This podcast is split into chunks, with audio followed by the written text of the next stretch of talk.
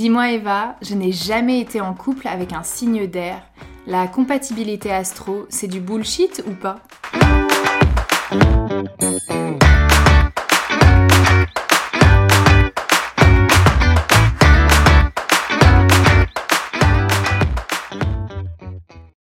Hello, bienvenue sur Astro Besties Ici Hélène. Et moi je suis Eva. Bienvenue pour ce tout premier épisode de Astro Besties, le podcast qui va débunker les gros clichés d'astrologie, le podcast qui va parler aussi des grands thèmes, de Hmm. pourquoi on adore l'astrologie. On commence d'ailleurs avec un, un sujet qui envoie, puisque on est Oui. sur la compatibilité amoureuse et on sait que c'est probablement une des thématiques les plus recherchées en astrologie Carrément. nous-mêmes, on va checker la compatibilité astro. Et on va du coup débunker un petit peu les grandes idées. Est-ce que réellement on peut se fier à l'astrologie pour parler de compatibilité amoureuse? Et en fait quelles sont les conditions? Comment est-ce que ça marche si on veut se fier à l'astrologie? Vous allez voir dans ce podcast, on va pas se contenter de vous parler des douze signes, on ne découpe pas la société en Hmm. 12 petits morceaux qui rentrent bien dans les petites boîtes. On Non, sort des cases. Absolument. On va chercher euh, en dehors euh, des sentiers battus pour vraiment creuser l'astrologie et utiliser l'astrologie à notre service. Exactement.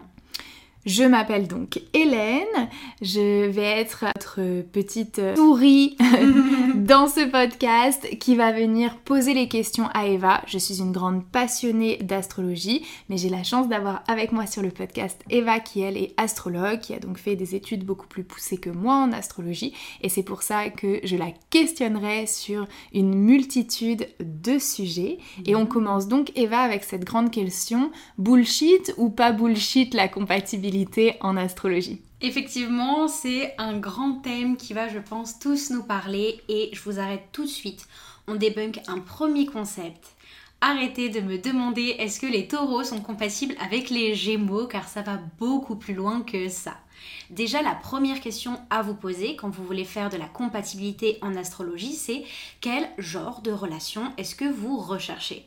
Parce que qu'importe votre signe astro-perso, en fonction du type de relation que vous voulez, eh bien, vous allez pouvoir vous diriger vers tel ou tel signe en phase. Donc, si vous cherchez plutôt une relation d'aventure, une relation plus stable, une relation où la famille sera au premier plan, ou au contraire, si vous souhaitez une relation où la collaboration ou l'indépendance prime, eh bien, votre champ de vision va différer et vous allez vous diriger vers tel ou tel placement chez votre ou vos concubins. On peut donc commencer ce podcast avec Hmm. une première question, c'est qu'est-ce que je cherche? Qu'est-ce que je cherche dans mes relations de couple? Est-ce que toi qui nous écoutes ici, tu aimes une relation passionnée? Est-ce que tu aimes une relation d'aventure où vous vivez plein de choses ensemble? Est-ce que tu cherches la stabilité? Est-ce que tu cherches plutôt à fonder une famille? Est-ce que tu ne serais pas contre rencontrer un collaborateur, quelqu'un avec qui tu pourrais créer des projets professionnels où tu cherches à rencontrer certes l'amour mais en gardant ton indépendance et en fait ton mode de vie le plus inchangé possible. En fonction de ces questions, on pourra te répondre quelle est la meilleure association pour toi. Mais si ça c'est pas clair, eh bien au final tu pourrais fonctionner avec tous les signes. Mais effectivement, si on veut quand même aller plus loin, il y a des associations de signes ensemble qui peuvent créer du conflit, des étincelles, ou au contraire d'autres associations qui sont parfaites pour aller dans une direction. Et donc si on regarde d'un peu plus près, c'est vrai qu'on pourrait faire des bonnes associations entre tel ou tel signe, ou plutôt des associations euh, plutôt conflictuelles. Du coup, Eva, si on prend les éléments sur une carte du ciel, Ouais. si on regarde, donc il y a quatre éléments en astrologie, on a l'eau, on a la terre, on a le feu et on a l'air. Si on prend ces quatre euh, éléments et si on sait quels sont nos éléments dominants, est-ce qu'on pourrait se dire, bah moi j'ai une dominance par exemple en eau, en terre, etc. Qu'est-ce qui pourrait le mieux me complémenter dans le domaine euh, romantique. Oui, bah déjà dans ce tout premier épisode de Astro Besties, si on peut déjà vous donner des petites clés pour repérer vos dominances énergétiques en astrologie, ce sont celles-ci. Déjà, en astrologie, Premier cliché qu'on écarte, vous n'êtes pas seulement que votre signe solaire. Moi Eva, je suis née en novembre, je suis scorpion certes, mais ce qui va être également important, c'est de regarder le signe de votre lune et le signe de votre ascendant. Soleil, lune, ascendant, on appelle ça en astrologie la grande trinité et c'est vos trois placements astro les plus importants. Donc déjà, gardez ça en tête quand vous parlez de compatibilité. Ensuite, pour aller plus loin, on pourrait même calculer quel est son élément dominant en astrologie. Pour ce faire, c'est très simple. Mettez pause à l'écoute de cet épisode et allez taper sur Internet Calcul élément dominant en astrologie. Vous allez tomber sur le site qu'on adore avec Hélène qui est celui d'Astrothème. En rentrant vos infos de naissance, Astrothème va vous dire si parmi l'eau, la terre, le feu ou l'air, vous avez un élément dominant. Ne vous inquiétez pas, on a tout prévu. Vous avez le lien direct dans la description de ce podcast. Une fois que vous avez cet élément en tête, vous pouvez poursuivre l'écoute de cet épisode. Donc, si je reviens à ma question, Eva, quatre éléments, est-ce que tu peux nous dire peut-être quels éléments fonctionnent mieux ensemble dans un contexte romantique? Déjà, la combinaison des mêmes éléments, elle peut être très bonne car vous êtes directement sur la même longueur d'onde, vous avez les mêmes habitudes et souvent les mêmes envies. Mais ce qu'il faut savoir en astrologie, c'est qu'il y a des éléments opposés qui sont également complémentaires. Par exemple, l'eau et la terre, ce sont des éléments opposés mais complémentaires. Donc ça, c'est une super association. Même chose, l'air et le feu, ce sont des éléments opposés mais complémentaires. Et en fait, si vous voulez une association air et feu, va y avoir cette opposition de on est très différents, mais en fait, nos énergies se complètent et dans le couple, ça va fonctionner très bien. Et donc ça, ça peut être une bonne association des personnes du même élément ou avec des éléments complémentaires, donc eau et terre, puis air et feu. Mais il y a également des associations qui peuvent être conflictuelles. Alors là, on met de côté l'astrologie qui vous fait peur et qui vous dit ça, faut absolument pas le faire. Dans Astrobestie, on est là pour également ouvrir son esprit. Et quand je vous dis qu'il y a des associations conflictuelles, ça veut pas forcément dire que votre couple ne marchera pas, que votre relation ne marchera pas quand il y a des conflits en astrologie, si vous voulez, ça vous pousse en fait à innover et à trouver un moyen de faire différemment. Par exemple, dans ma relation, moi, j'ai un soleil dans le signe du scorpion et ma compagne, elle a son soleil dans le signe du lion. Lion et scorpion, ce sont deux signes qui créent l'aspect du carré, qui va être un aspect conflictuel concrètement, on veut toutes les deux décider et avoir raison.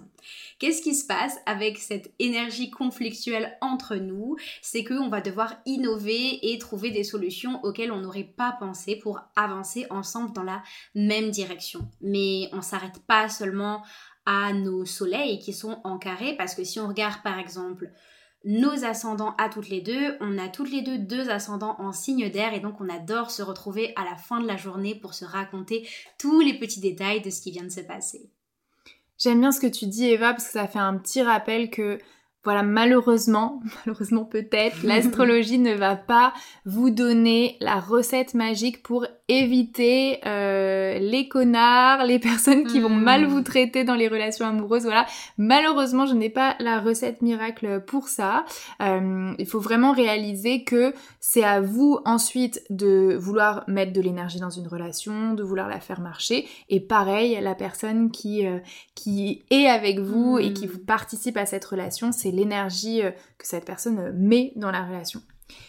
J'ai fait une petite, euh, une petite catégorie, Eva. J'ai divisé donc en six catégories différentes, euh, des types, on va dire, d'amour. Mmh. Et je voudrais ton avis sur des associations, à la fois en termes de signes, mais aussi euh, d'éléments qui pourraient tomber un petit peu dans ces catégories pour que les personnes qui nous écoutent puissent se dire bah ça ça me correspond bien.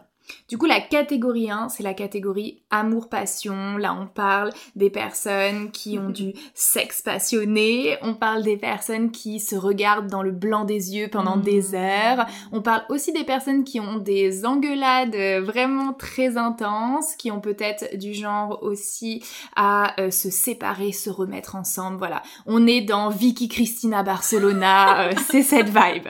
Du coup, pour cette énergie-là, qu'est-ce que tu nous dis? C'est quoi les, les énergies et les signes peut-être aussi qui vont tomber dans cette catégorie Bah très clairement, si vous avez une dominance avec l'élément du feu, vous tombez dans la catégorie où votre relation, elle ira tendre vers cette énergie d'amour passionnel et très intense.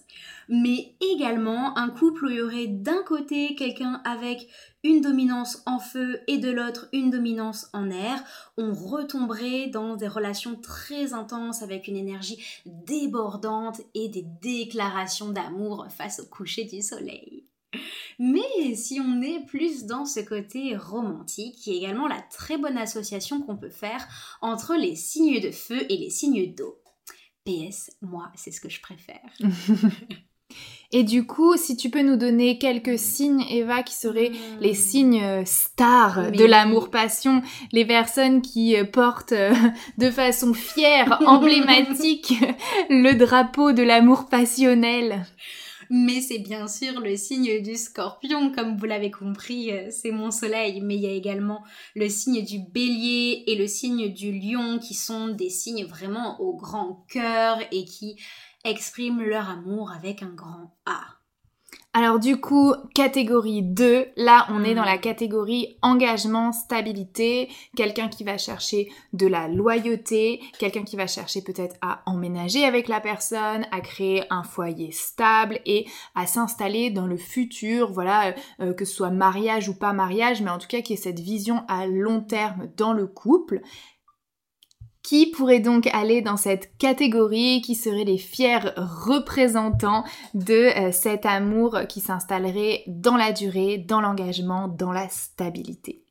Sans surprise, hein, si vous vous y connaissez un petit peu en astrologie, ce sont nos signes terre qui embrassent cette énergie d'engagement, de stabilité et de projection sur le long terme, mais également si dans votre couple vous avez une association entre des personnes qui auraient une dominance en terre et en eau, alors là on est vraiment dans cette énergie de on construit quelque chose ensemble et on parle directement du signe de la Vierge, du taureau, mais aussi celui du cancer. Ça, c'est vraiment les trois signes que vous pouvez target si vous voulez activer cette deuxième catégorie qui est l'amour avec engagement et stabilité.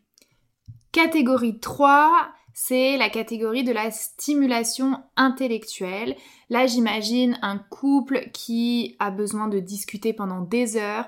Un couple où peut-être la personne, c'est notre muse, notre Mm. inspiration, une dimension un petit peu de créativité, d'être inspiré par l'autre. Je vois un peu des personnes artistes qui iraient créer ensemble. Voilà, cette idée d'inspiration commune, de pouvoir parler pendant des heures et des heures sans s'ennuyer. Qui est-ce que tu mettrais dans cette catégorie? Directement les personnes qui ont des dominances en air. C'est vraiment l'élément du partage, de la communication, mais également un couple avec des dominances air et feu, ça créerait un combo magique de discussion pendant des heures, de philosopher sur le sens de la vie. Et là, on va directement voir le signe du Sagittaire, celui des Gémeaux et des Verseaux qui vont vous parler pendant des heures de leur expérience commune sur la vie. En catégorie 4, je mets les relations de famille et de prendre soin, donc vraiment le cocon, aussi cette envie de faire des enfants slash adopter des enfants, euh, cette envie en tout cas de, de créer un foyer familial. Qu'est-ce que tu nous proposerais pour cette quatrième catégorie, Eva? Bien sûr, nos signes d'eau. Un combo de personnes qui auraient des dominances en eau, c'est cette énergie de famille, de liens soudés, de on se soutient, mais également une association entre l'élément de l'eau et l'élément de la terre pour ce combo magique. C'était d'ailleurs le combo dont on parlait pour engagement et stabilité. Mais ici, on va plutôt viser pour cette catégorie 4 qui est de créer un foyer, créer une famille et prendre soin de l'un de l'autre. On va viser plutôt le signe des poissons, celui de la Vierge et bien entendu du cancer. En catégorie 5, j'ai mis collaboration et association. Là, Eva, je pense à des personnes qui auraient peut-être envie de créer un projet ensemble. Parfois, tu sais, les couples s'associent hein, pour euh, développer un business, euh, ouvrir un, restaurant, un hôtel, je ne sais pas. Et donc là, ça serait cette idée-là, être en association avec son partenaire de vie, réussir à trouver euh, cette collaboration. Donc pas au final uniquement une relation d'amour, mais une hmm. relation qui va s'étendre dans le territoire aussi peut-être du travail. Carrément. Et là, on va voir nos signes d'air. Comme je vous l'ai dit, c'est échange, collaboration. Si les deux personnes ont une dominance dans l'énergie de l'air, vous êtes sûr que vous allez pouvoir faire ressortir encore plus facilement cette fameuse catégorie, mais également des personnes qui auront cette énergie d'air mélangée à la terre. Par exemple, je pense aux énergies du signe de la balance, mais à celui de la Vierge et du Verseau. Et ma toute dernière catégorie, Eva, j'ai noté espace, liberté et indépendance. Là, je pense à des personnes qui sont attachées déjà à leur mode de vie, mmh. Qui ont besoin de beaucoup de liberté et qui n'ont pas envie de renoncer à l'amour pour autant, mais qui ne cherchent pas bah, justement toutes les choses qu'on a mentionnées avant, qui vont pas forcément chercher à se marier, pas forcément chercher à fonder un foyer, une famille, mmh. pas forcément chercher à développer des projets professionnel avec l'autre, pas forcément chercher à devenir en fusion totale. En fait, comment est-ce qu'on peut rester totalement indépendant, libre, avoir son espace et pourtant quand même avoir cette relation amoureuse épanouissante Qui est-ce que tu mettrais dans cette catégorie? Nos signes d'air et nos signes de terre. Si vous rencontrez une personne qui a une dominance en air et en terre, alors là, ça va être encore plus facile que chacun garde sa liberté, son indépendance, mais également le signe de feu du Sagittaire. Honnêtement, je pense que ça touche moins les signes de feu comme Bélier et Lion. Pour moi, ils sont en dehors de cette catégorie, mais notre Sagittaire, bah, c'est le signe hein, de la liberté, de l'indépendance, de l'exploration. Mais aussi celui du Verseau, qui est un signe d'air, et du Capricorne, qui est un signe de terre. Merci Eva. Voilà pour nos six catégories. Bon, bien sûr, on sait que toutes les relations amoureuses vont pas euh, tomber dans les catégories parfaitement. Et puis peut-être que vous, vous verrez bien dans plusieurs catégories à la fois. Euh, donc voilà, c'était juste pour donner une petite idée. Ça a clarifié un petit peu peut-être. Et ça vous donne aussi une idée de dans quelle direction euh, vous orienter pour trouver la bonne compatibilité amoureuse pour vous. Mais on n'a pas fini. On va continuer à approfondir le sujet. Donc dans une carte du ciel, il y a différents placements. On va faire juste un, une petite pause là pour réexpliquer des choses importantes. Donc quand on télécharge sa carte du ciel sur n'importe quel site internet, c'est vraiment le plus simple à faire, hein, vous ne compliquez pas la vie. On rentre son lieu de naissance, sa date de naissance et son heure de naissance et on télécharge un dessin, hein, si je peux dire, qui ressemble à un cercle avec plein d'informations dessus. C'est ce qu'on appelle les placements astrologiques. Sur ce cercle va se situer 12 signes, 12 maisons et 10 planètes. Il y a aussi des astéroïdes, on y reviendra dans quelques instants, mais pour le moment on va se concentrer là-dessus parce que c'est déjà suffisamment compliqué comme ça. Donc on a ça qui se positionne sur la carte et en plus de ça, nos planètes, elles créent donc visuellement ça donne des lignes, hein, des traits mm. euh, qu'on appelle des aspects qui en fait documentent un petit peu la relation entre nos planètes et va parler des carrés un petit peu plus tôt. Euh, on a euh, d'autres types d'aspects mais les carrés c'est un des mm. aspects possibles. Donc sur une carte du ciel, comme ça, boum, ça y est, j'ai téléchargé ma carte du ciel. Si je veux regarder un petit peu les placements liés à l'amour chez moi, qu'est-ce que je regarde sur la carte?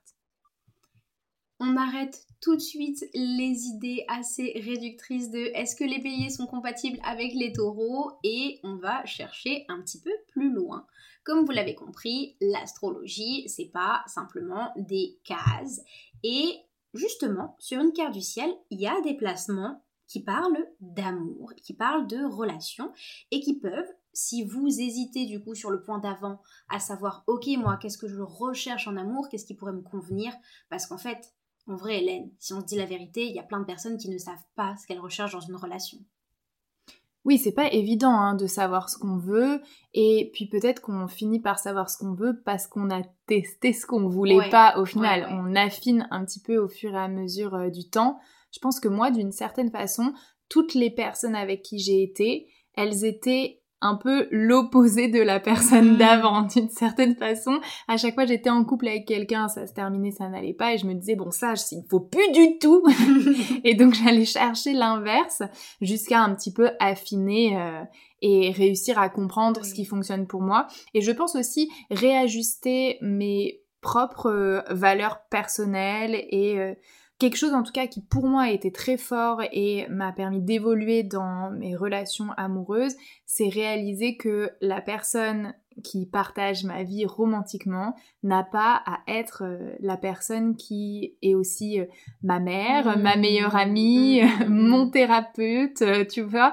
Vraiment cette idée que on a plein de personnes qui partagent nos vies et c'est ok que chaque personne ait d'une certaine façon son rôle et ne pas attendre tout de son partenaire, c'est ok aussi. Et très sain, ouais. Et justement, l'astrologie peut vous aider à savoir qu'est-ce que vous recherchez dans une relation.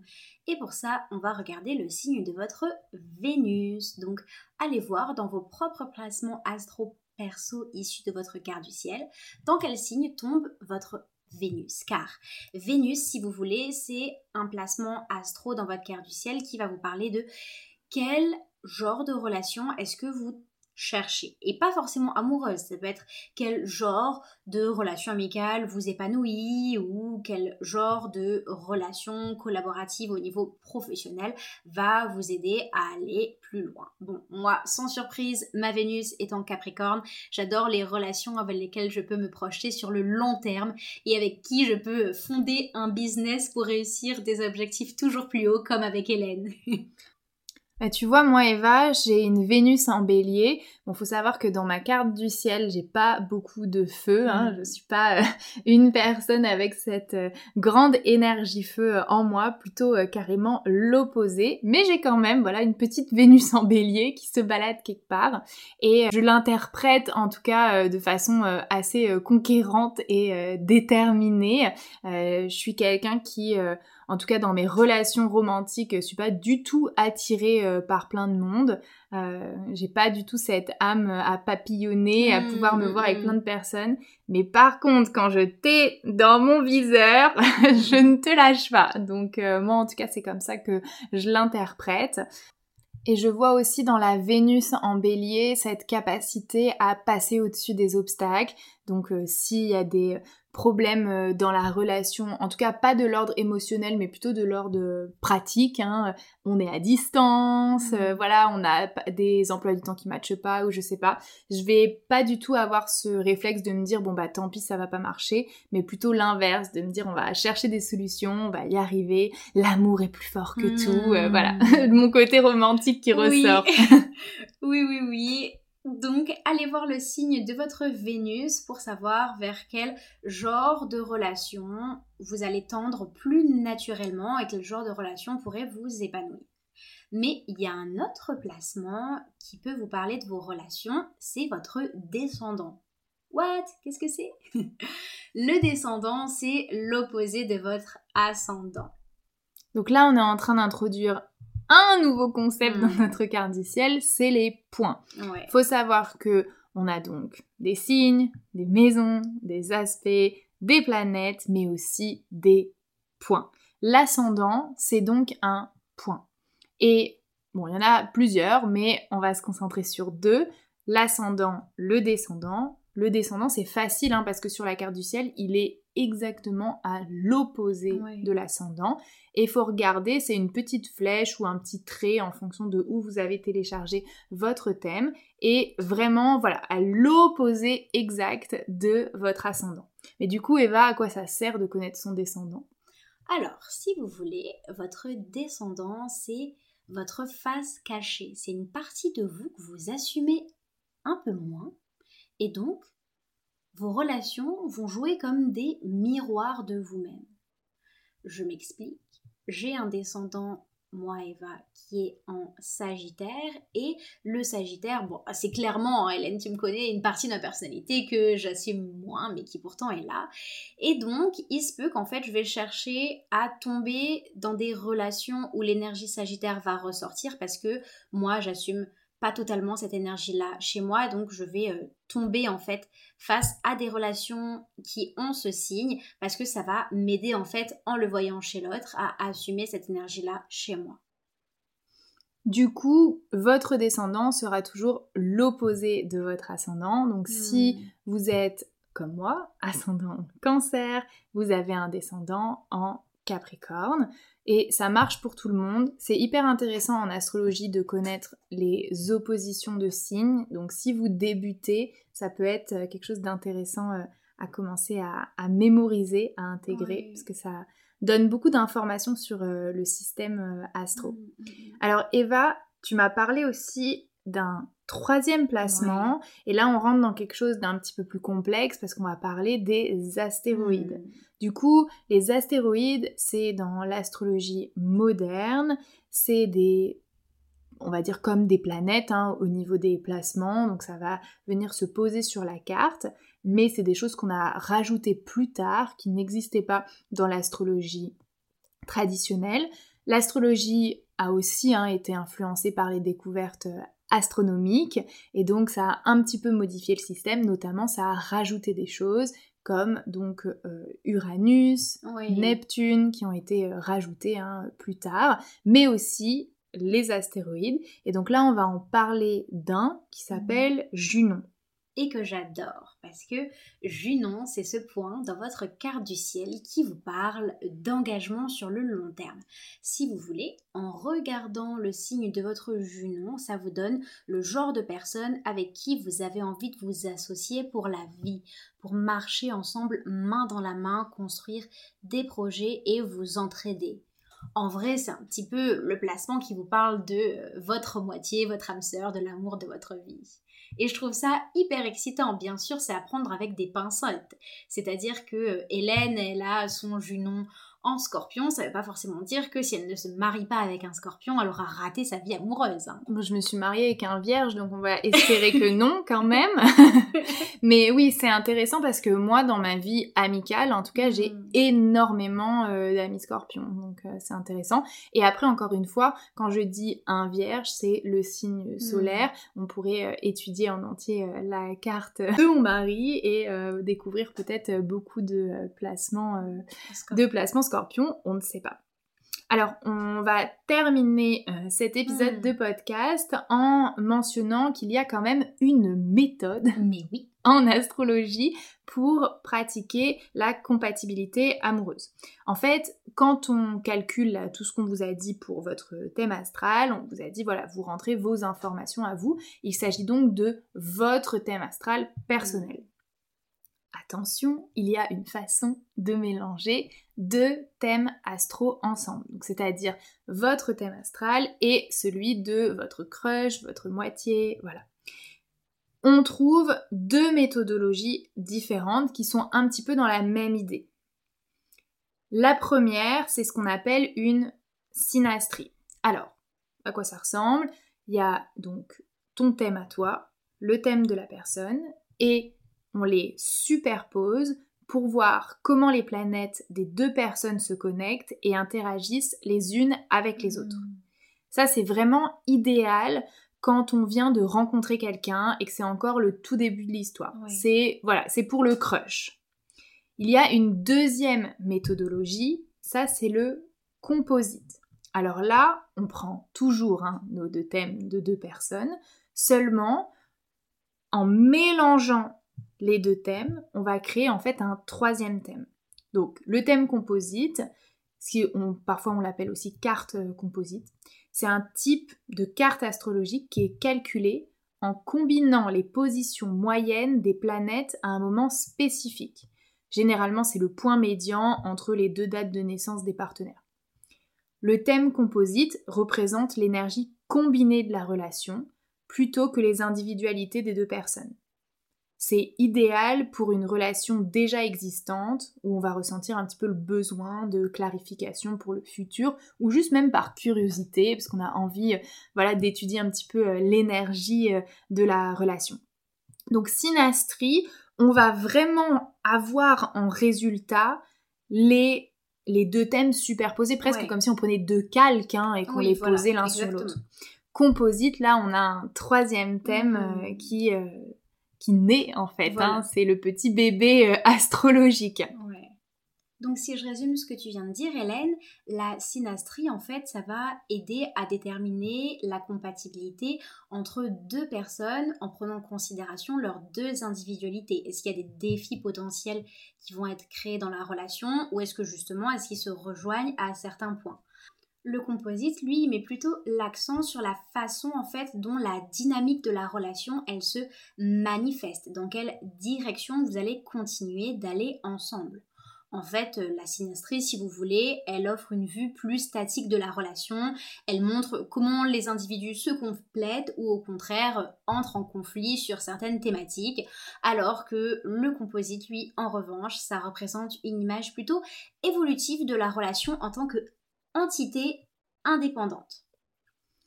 J'espère que cet épisode sur la compatibilité amoureuse vous a plu. Et bah, j'étais super contente de pouvoir te poser toutes mes questions et j'ai hâte qu'on continue ensemble à aborder euh, plein de thèmes autour de l'astrologie. On va terminer en vous disant que si vous voulez aller plus loin, bien sûr, vous pouvez contacter un astrologue, pourquoi hmm. pas Eva, ici présente, qui peut vous faire des consultations, ou même un autre astrologue avec qui vous partagez des valeurs communes, ou peut-être même qui se euh, spécialise hein, dans, oui, dans cette thématique. Dans la thématique de, de l'amour. Hmm. Voilà. Merci beaucoup pour votre écoute et à très bientôt sur Astro Merci d'avoir écouté cet épisode. S'il t'a plu, n'hésite pas à le noter sur ton application de podcast favorite. 5 étoiles.